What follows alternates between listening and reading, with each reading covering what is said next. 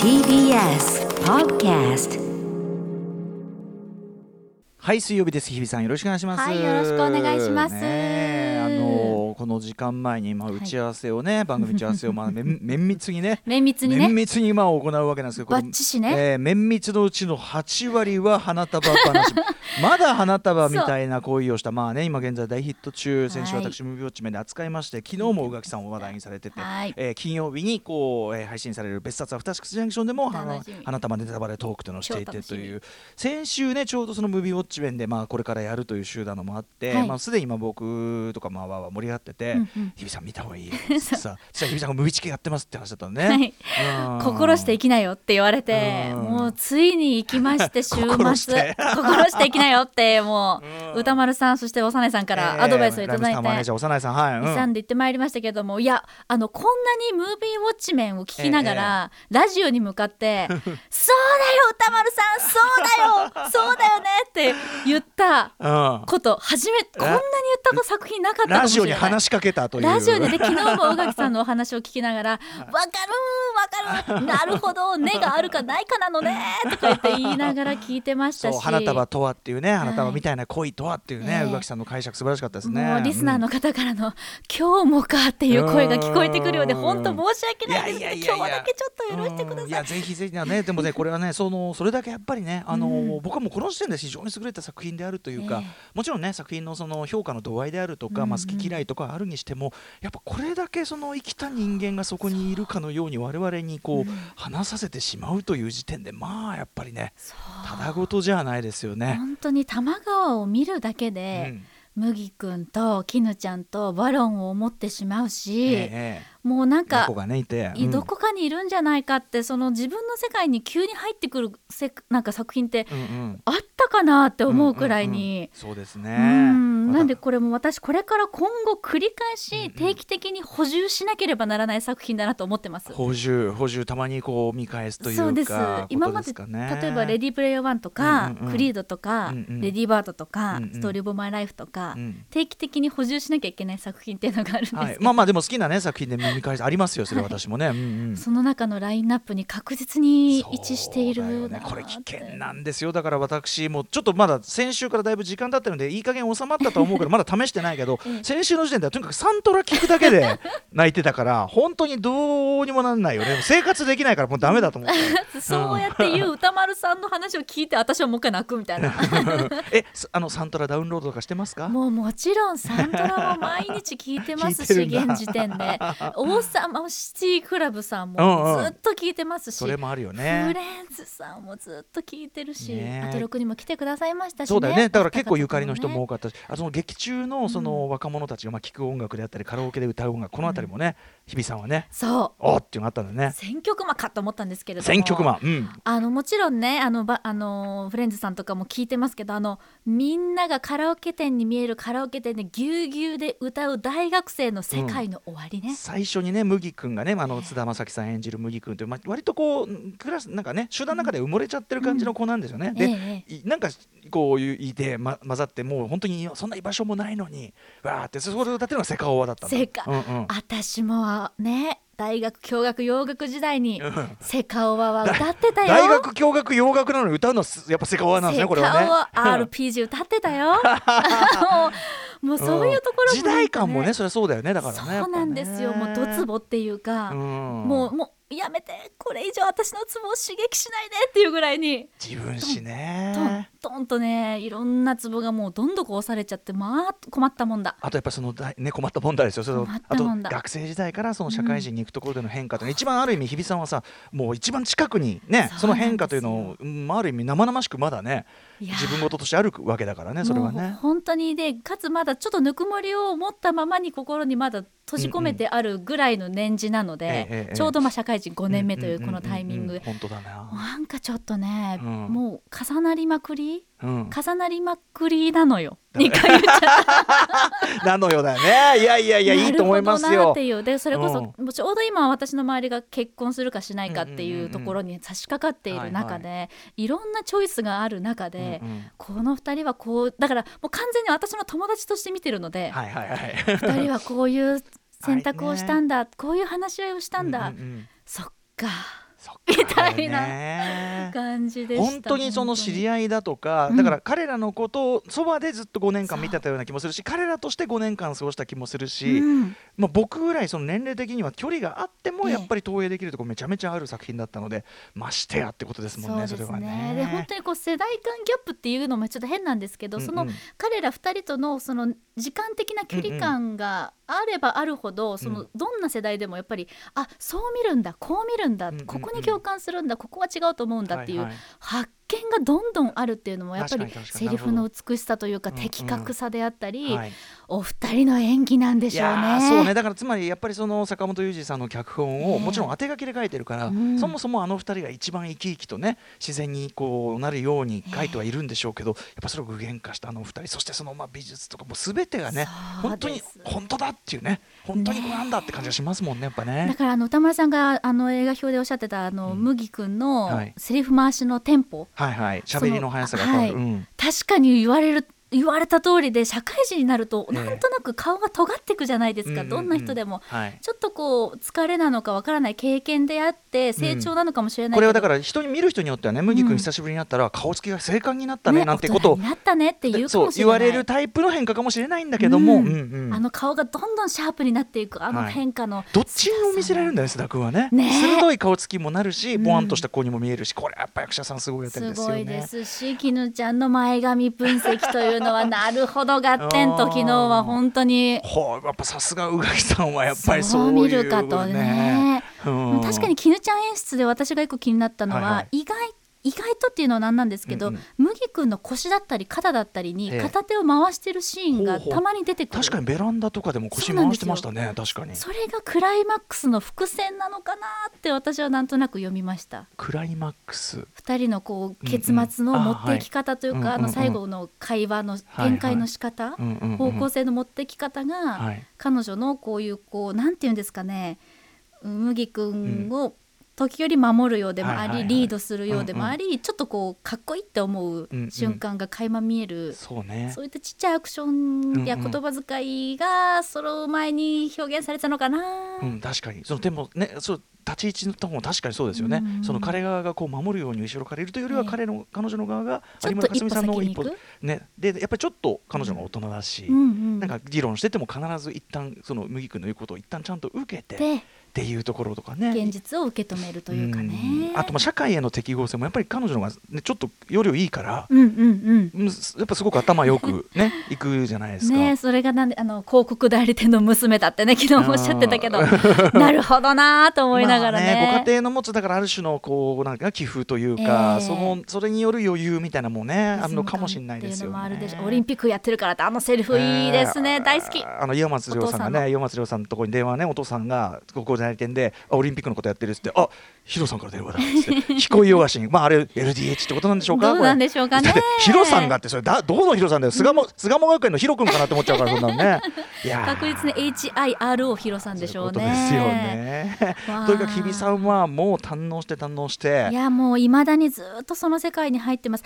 でもやっぱり私これ久しぶりに映画館に行ったってこともあるんですけど、空気の歪む回数が多かったと思います。空気が歪むというのはこれ客席でねこう見てる皆さんの空気感ということですか、その観客席の。うん。例えばまあキスシーンであったりラブシーンであったり、ええちょっとこうやっぱりドキドキっていう心拍数が上がるシーンって、映画館の空気がこうんううん。ちょっとピーンと張り詰めるというか,、ちょっと歪む感じがあるんですよ。なるほど、泣けるシーンとかもそうで、ここは涙腺ポイントですよーっていうところってやっぱり空気がぐにゃんってなってこう、はいはい。いい緊張感っていうのがちょっと歪む、それも映画館の醍醐味ですよね。はい、それが私大好きなんですけど、シアターっていう感じで。シアター一号一です、はいこの作品に関してははい。歪みの回数が多い気がする。それだけうん。それぞれのポイントでそれぞれの分かるとかあこんなことあったなとかえー、そうなっちゃうのっていう心の動きがいろんなツボがあるから、はい。私一個席を空けてカップルがと隣で座ってたんですけど、そのカップルですら歪みのポイントはそれぞれあった気がする。やっぱちょっとこうだから女性側がピリッとしてる瞬間男性側がビクッとしてる瞬間、あれば。それぞれにあれば、うん、女同士でこう、ね、お友達同士で来てる方2人が同時にピキってきてる瞬間もうんうんうんうん。なんとなく後ろで感じたし、ご高齢のカップルだとしてもうんうん。それぞれのリズム感があって、あのーやっぱカップルでだから僕基本的にあの表でも最後にも言いましたけど、ええ。カップルで同時見はあんまおすすめしないかなって気がするんですよね。見るべきですけどね。見るべき。だからべべそれぞれがお互いが見てお互い思うところをちゃんと考えて、うんうん。お互いの関係にフィードバックするということは進めかもしれない。なんかやっぱおなんていうのすり合わせも怖いっていうか。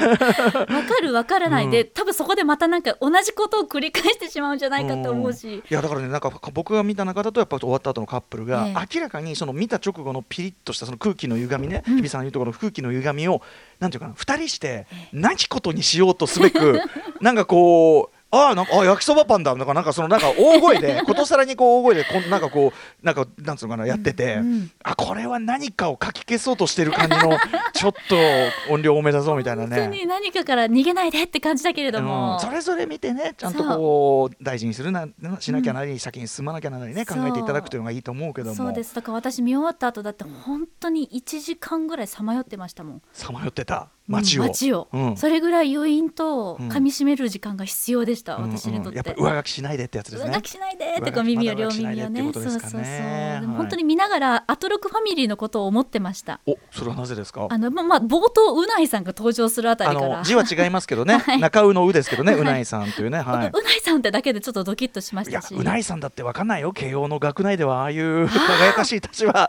見つけようですもの。まさかこんなゲーム野郎ねゲーマー野郎だとは思わずにっていうのがあったかもしれないしでもゲームシーンももちろん出てくるから。そうですねゲームもやりましたね本当のうないさんどう思ってるかなとか、ね。作家さんの名前たくさん出てきて私もちょっとわからない作家さんばっかりだったんで、うんはいはいちょっとあ私わからないちょっとショックって思ってたけど、うんうん。でもじゃあ宇垣さんとかどう思ってるのかな。そうですね。宇垣さんはかなりはざあのかなり宇垣さんとは重なる、はい。ラインだったらしいですしね。とかねいろいろなんかアトロクの家族たちのこともちょっと思いを馳せながらに。どう見たんだろうなとかって思いながら、はい、あとさ、ね、そういうだから出てきた固有名詞を、まあ、それはその映画そのものをどう見たかとは別の話で、うんでもあそこでこうやって使われてた小説ってじゃあどういうのかなっていうようなことのやつだと思ったりしますよね。はいすぐ買いました。ね、で それによって例えばさそのねピクニックを読んで、ねそのかあのー今田夏子さんのピクニック読んで何も感じない自分なのかどうかなんてことをちょっとね、はいはい怖い半分。私だからすぐ買いに行きましたピクニック。ねなっちゃいますね。そういう効果もありますねやっぱはね。い。そうやってこう自分の世界の中に2人が溶け込んでくんだ作品が溶け込んで込んだって思って、恐るべし。恐るべし恐るべし花束みたいな恋をしたこれが鬼滅を抑えて1位という、まあ、そりゃそうでしょうそりゃそうでしょうといった。すいやいやいいと思うよ。僕はでもあのそれに値する本当にそれに値するすごい作品だというふうに僕自身も思ってますし、はい。リスナーの皆さんもお付き合いいただいてありがとうございます。興味を持っていただいて見てあの僕はすごくその価値ある作品だと思いますので、ええ。ぜひあの見てない方見て、えー、花子の我々のねキャッキャにキャッキャキャッキャ夫婦ギャーにジョイナスジョイナス加わっていただければと思います、初めていただいてますアフターシックスジャンクション After Six Junction. 2月10日水曜日時刻は6時13分です。ラジオでお聞きの方もラジコでお聞きの方もこんばんは。こんばんは。TBS ラジオキーステーションにお送りしていますカルチャーキュレーションプログラムアフターシックスジャンクション通称アトロクはい、えー、パーソナリティは所属事務所スタープレイヤーズ事務所から本日もリモート出演しております。ラップグループライムスターの歌丸です。そしてはいこちら TBS ラジオ第6スタジオからお送りしています。水曜パートナー TBS アナウンサーの日々真央子です。はいということでね花束みたいな恋をした話。まあでも本当にとにかく見た人が猛然と、ん。その自分史とこうやって照らし合わせたり、まあ、自分なりの恋愛観であったり人生観みたいなものを照らし合わせて、猛然とこう友人なりご家族なり恋人なりパートナーなり夫婦なりねこう、えー語り合いたくなる。本当にそういう力を持った作品なのでねそれはすごいことですよ寄ね。り添ってくるから坂本雄二さんしかし本当にベテラン中のベテラン東京ねラブストーリーから、えーね、時代からこう来てまあここに来て僕はそのもちろん全作品をね拝見しているわけではないけども、あの幼いさんからすごくいろいろ詳しいレクチャーを受けたりいろいろこのねあの先週いいろいろこう研究したりしたんですけど、僕がやっぱり拝見した中ではまた一つ最高傑作更新って言っていいんじゃないのかな。ちょっとベストと言っても過言ではいない。やー本当に、ねえ。いやもちろん今までも素晴らしかった。の,、あの思いのほかねあのマミー D さんねマライムスター私の、えー相方ラッパーであるマミー D さんさんのね参加した名作ドラマと言っていいでしょう。カルテット。もやっぱりあカルテットも通じる要素あるなとかね、うんとにかくあの松さんと工藤勘さんの夫婦の話がかなり重なってきたあたりなんで、い、やーだからねやっぱ坂本さんすごいですね。ですね。と思いましたね。もう次楽しみになっちゃってますもん。うんね。出してくださるかあな私もだからそうそういう意味ではちゃんとあの今後もちゃんとももうちょっとリアルタイムでフォローしなきゃという思いを新たにした。失礼いたしましたといったあたりでございます。でですね、はい。はい、あのーちょっとここらでですね、私事のお知らせ事がございまして、ええへえ。ええーっと、まあずっとね、あのライムスター、あの MTV アンプラグドとかも内緒にして、この間バーンとやってね、MTV アンプラグドやりますよ、2月28日に、えー MTV でオンエアしますよなんてことを言いました。こちらも非常にビッグなニュースだったんですが、その時もね、ずっとね、もう一つ私どもなやってるんですよってやってあちこちでねね、いろいろやってきました、やってきましたって仕込んでますよなんて言ってましたけど、ついに今日その情報が解禁になりまして、はい。これ一体何かと言いますと、えーライムスターがですね、えー、2021年4月から NHK の E テレにて、うん。E テレで、えー全国放送されるはテレビアニメ「宇宙なんちゃらこてつくん」この、えーアニメの主題歌を担当するというこれが発表されたわけなんでございます。はいそうなんですよ。これ E テレの主題歌は、えーあのアニメ主題歌はね、あのあやかしというね、あの昔富士のね、その深夜にやってたやつで、ヒートアイランドというやつがね、えーとまあ、テレビバージョンなんですけど、テレビバージョンの主題歌、あのメインのフルバージョンと歌詞とかもいろいろ変えて作ったのがありましたけど、えーアニメの主題歌、まあ、相手は昔あったんだけど、えっと今回はまあその E テレ、しかも要するに完全に子供向けというのかな、児童向けアニメで、これは大変だ。はいそうなんですよ。で、これね、えっと、西村雄二さんという方、えーひらがなで書いて西村雄二さんという、えー方が書いている、えっと、ウェブ連載漫画で「まあ、宇宙なんちゃらこてつくん」という漫画があって、これはねすごい面白い本当面白い漫画なんだけど、あのーこてつくんというねこてつくんってあれ何？クマ何？熊かな、うん、クマかな？なんかそのとにかく動物たちが生きている世界の、まあ、ズートピアみたいなさ、動物たちの国の世界で、まあ、人間の国は人間の国であるんだけど、で動物動物たちのその国の中のそのこてつくんという、まあ、少年かな？青年かな？少年かな、あのーでがおじいさんとかのまあなんていうかな？月に行きたいみたいなそういうこう言いつけというかなあれを受け継いで、まあ、宇宙アカデミーというかねその宇宙飛行士を育てる学校に入って、えーとまあ、その宇宙進出、まあ、その動物の国も宇宙進出を目指すぞっていうそれに従ってその宇宙アカデミーで、まあ、月まずは月に降り立つことを目指すというドラマなん話なんだけど大きな話としてそうなんだけど、まあ、まだまだ全然その彼がやってることっていうのはなんか文学園祭でたこ焼き作ったり。あのー いい。はい、なんか全然あのまだまだに要は基本日常が彼らの日常が描かれてってっていうような漫画で、えーだからなその宇宙なんちゃらってこのちょっとなんかこうなんていうかな脱力な感じが似合うというか宇宙なんちゃらこてつくんというまあウェブ版があってこれがアニメ化されるわけなんですね。ははは。でそれのね主題歌をやるやるということいやこれ大変ですよ田村さん。うん。だ気がついたら、うん。このこれを見た子供たちが、はい。ライムスターで育つわけですかいらやーこれね。これやばいですよいやこれは。いやいやそうだ。前からねそのみんなの歌的なものを俺らがやるとしたらどういうのかなみたいなのとかは話はしてたんですよね。やってみたいねなんてことは言ってたんで、うん。でなのでまああのマミディさんもですねなんか正式公式コメントみたいなの言ってますけどまあ未体験ゾーンに我々もそのね、えーまあ、挑戦したで子供向けであることを意識しつつ、はい。じゃあどういうものあるいはそのまあ小鉄くんというその話が、えーどうやったら映えるっていうかどうやったらそれをこうなんかレペゼンするような主題歌になるのかみたいのをまあ我々もあの初めてのことだったねドラマのねそのオープニングで言うとあのマイクの細道あれね埼玉のやっぱマイクの細道テレビシリーズンあの主題歌もあったりしますけどあの時もやっぱその主題歌を枠にこう収める苦労みたいなすごく要するに1分間なり1分間なりギュッとこう収めなきゃいけないんですけど、はい。そうそうそうそれをねやんなきゃいけないということで。そうかこれどうやって作ったのかっていうこの、うんうん。なんか制作過程もすごい気になりますね、うんうん。今までにないだって視点であったりあ対象になるわけですもんね。そうそうね。いやなかなか模索もありましたよ。だからすごく途中こううん。こうかなどうかなみたいなね。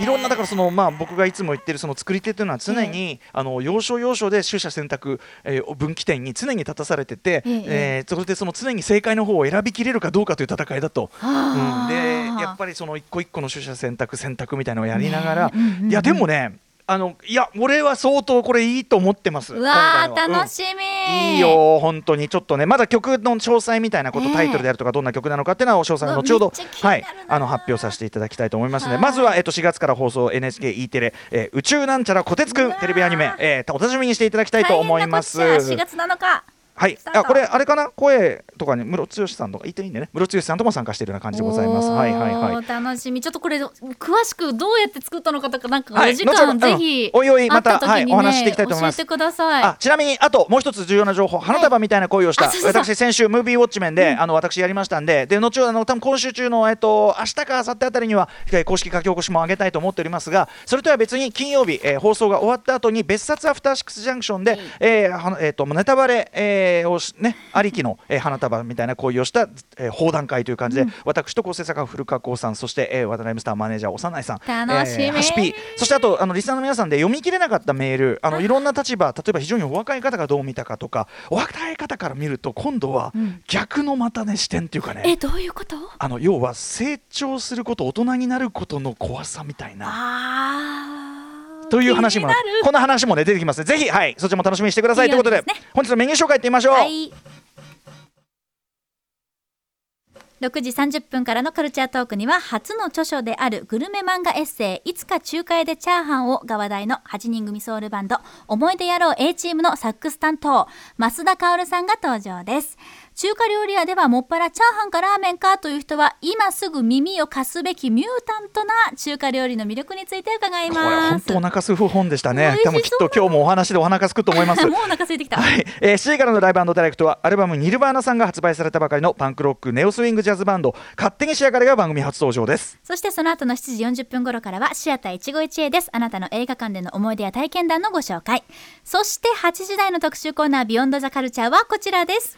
初心者でもわかる大河ドラマ入門講座 by 春日太一。はい、えーこれまでの時代劇超入門講座と題して時代劇の魅力を楽しく分かりやすく語り下ろしてくださっております、春日太一さん、えー我々でも時代劇界のですねとてつもない大物まだまだ扱っておりませんでした。その名も TAIGA 大河 NHK が1963年に放送を開始。今年放送の晴天をつけ渋沢栄一ですね今度はね。60作品目となる超大型時代劇大河ドラマ、えー今でこそ国民的な知名度もあり最も有名な時代劇シリーズといっても過言ではないこのね大河ドラマですが当初は無謀なプロジェクトとされていたのですはい。ということで今夜は関係者の貴重な証言の数々を織り込んだ新書大河ドラマの黄金時代を本日発売したばかりの時代劇研究家春日太一さんをお迎えしていかにして大河ドラマが誕生し他の時代劇と一線を画すようになったのか足跡を振り返りつつその楽しみ方について解説していただきます、はい。今年の大河は今週の日曜日からスタートということでこれを聞けば初心者の方でもまだ間に合いますよ。ということで皆さんからのメッセージもリアルタイムでお待ちしています。アドレスは歌丸アットマーク tbs.co.jp 歌丸アットマーク tbs.co.jp までです。はい。ということでアフターシックスジャンクション行ってみよう。Station. After Six Junction.